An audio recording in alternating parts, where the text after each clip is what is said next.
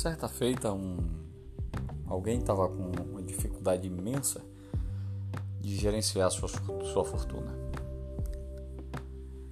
É, essa pessoa ela tinha uma, uma muita grana, mas a grana do mesmo, mesmo volume que ela que ela tinha o dinheiro, ela gastava na mesma proporção.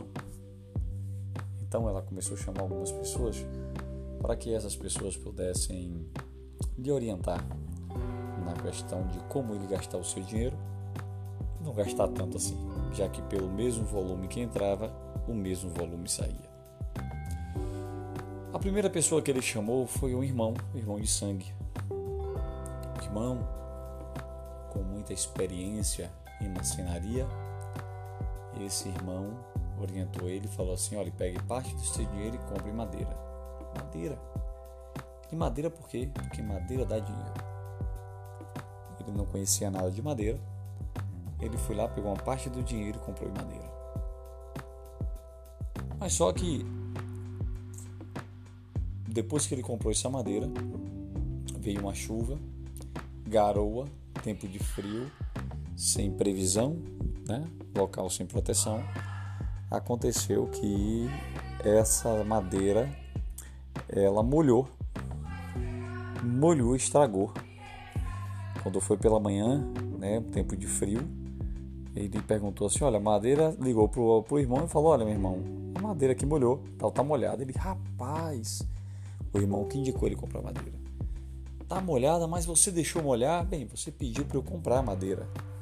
Mas você não é possível. Será que você não imaginou que essa madeira poderia molhar, agora perdeu o dinheiro todo.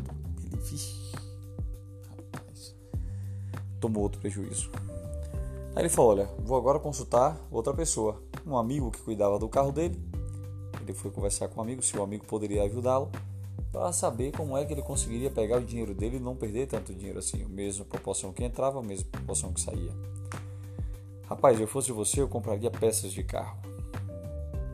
Ele, peça de carro? É, peça de carro. Se você comprava peça de carro, porque montaria uma loja e essa loja daria para você um resultado muito bom. Olha, eu tenho um lucro aqui espetacular. Monte a loja, compre as peças que eu vou lhe ajudar a vender todas. O amigo mandou comprar as peças de, de alguns carros e ele abriu a loja. Como ele não sabia nada daquilo ali, ele contratou pessoas também que não sabiam nada para poder tocar a loja. Mas o amigo que indicou ele tinha a sua loja e sua mecânica. Não pôde dar atenção a ele. Como ele não sabia nada de mecânica, também da loja, e ele não poderia ficar lá dentro, ele perdeu dinheiro. Aí ele decidiu falar com uma amiga, costureira dele, uma amiga antiga, uma senhora antiga, ela falou, por que você não monta uma, uma linha de costura? Eu tenho ganhado muito dinheiro com isso. Ele analisou, falou, rapaz, é mais barato? É, experimente. Ele pegou um pouco menos de dinheiro, investiu em algumas máquinas, comprou alguns tecidos e pediu para um pessoal poder produzir para ele. Só que aquela senhoria sabia apenas fazer reparos, ela não sabia o que gerenciava uma empresa de corte e costura, que ela deveria entrar em contato com empresas para poder ah, fechar fardamentos, times, ah, escolas e por aí vai. Resumindo a história, tomou outro tombo. Isso é a terceira tentativa dele. Aí teve um dia que ele foi na manicura, sentou, foi fazer as suas unhas e cabisbaixo, olhando a manicura, e perguntou assim para a manicure: O que é que você faz para poder gerir o seu dinheiro? Aí a manicura falou: Não, é porque eu fui num curso que ensinava como eu deveria me comportar no meu setor de trabalho, no salão de beleza, fazer fluxo de caixa, gerenciar, questão de funcionário, mas voltada para salão de beleza. Ele deu estalo e falou: Rapaz, entendi.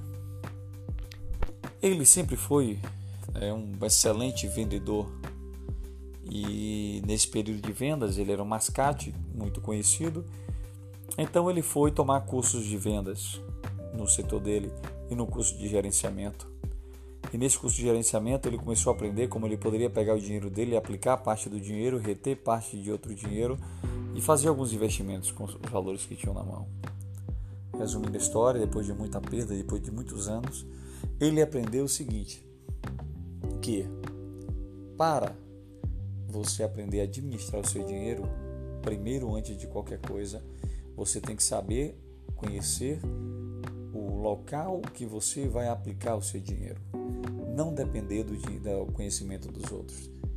Então você aprende primeiro, se capacita primeiro e depois você pode buscar conhecimento e aconselhamento de pessoas que trabalham no setor.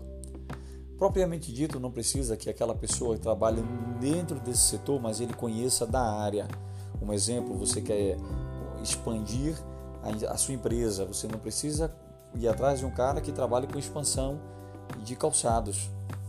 Não, mas você precisa conhecer alguém bom de logística para que ele, junto com sua equipe de vendas, ele possa ampliar a sua estrutura né, em determinadas cidades. Ah, se você vai conhecer sobre precisa de dinheiro, você tem que conhecer alguém que fale bem de finanças, conheça todos os caminhos, os trâmites para poder chegar no banco. Ele não precisa saber quanto é que vai valer uma camisa numa loja, mas ele precisa saber qual é o caminho para chegar ao banco e conseguir o dinheiro. Então, moral da história, eu gostaria de que vocês analisassem bem, parassem e ficassem um pouco atento a isso. Cuidado onde você vai aplicar seu dinheiro e com quem você vai aplicar seu dinheiro. Pergunte se a pessoa tem conhecimento, se a pessoa sabe aonde aplicar, como aplicar, qual inovação você pode trazer para o seu negócio, por um motivo, porque senão você vai agir como tolos. Ouro na mão de tolo torna-se ouro bobo, ou seja, não há valor, você joga fora. A depreciação de, um, de, uma, de uma, uma esmeralda na mão de alguém que não conhece o valor dela. Um diamante lapidado na mão de alguém que não sabe o valor de um diamante é a mesma coisa de um paralepípedo no meio da rua. Ele vai pisar e não vai valer de nada. Então esteja atento. Quer crescer profissionalmente, pessoalmente? Trate com pessoas, pegue mentores que conheçam determinados setores e possa lhe auxiliar. Lembre que a felicidade ela vem de duas formas. Ela primeiro passa como uma oportunidade e a oportunidade é como um ônibus. Ela não para para você agarrar ela, ela para, abre a porta para que você adentre dentro e ela dê continuidade. Aquele que segura uma, uma oportunidade de todas as formas onde, ela, onde ele está e ele estando na miséria, a oportunidade simplesmente vai ficar com ele na miséria, não vai para lugar nenhum, vai ter melhoria. Você tem que se levantar, entrar dentro do carro, dentro do ônibus e dar prosseguimento até o seu ponto de parada, que é o sucesso. Lembra, a oportunidade é como um ônibus. Ele para no ponto para você entrar. Quando você entra, ele segue. Mas se você não quiser entrar, ele segue também. Vai seguir de qualquer jeito, com você ou sem você. Então analisa como é que está hoje sua vida financeira, sua vida pessoal e o que é que você tem feito para que isso mude. Porque só assim você vai ter o desejo, o conforto e a segurança de que tudo na sua vida vai mudar. Começamos hoje, sexta-feira, vem aí um sabadão. Cuidado nesse carnaval, muito cuidado mesmo. Não bebam se você for dirigir, se dirigir também não beba. Evite tumultos locais aglomerados para que você não, não sofra agressões, ou, seja, ou seja, a sua integridade física e moral não seja atendida. Bem melhor o homem que curte sua família, próximo da sua família, do que aquele que vai para a baldeação. O caminho desse daí é de morte. Esteja atento a isso daí, tá bom, meus amados? Muito obrigado para você. E aqui é o Hunter falando. E na próxima, próximo podcast eu vou trazer um pouco mais sobre, uh, sobre essas dicas sobre finanças para vocês, quais são os caminhos que a gente deve estar tá seguindo, tá bom? Um abraço a todos.